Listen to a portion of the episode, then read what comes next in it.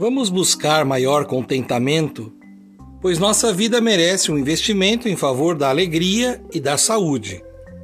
Caminhar, beber mais água, alimentar-se bem colaboram para uma vida saudável.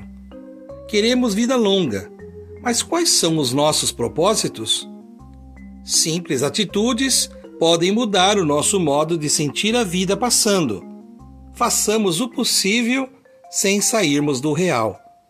Coisas muito simples, mesmo que pareçam difíceis, serão sinais extraordinários de uma grande libertação.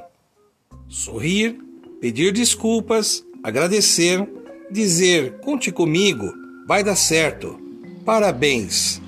Tudo isso podemos fazer.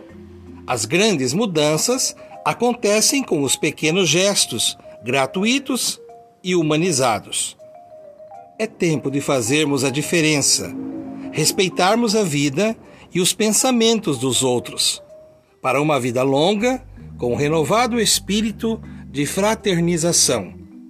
Cultivando a cultura de paz. Um grande abraço.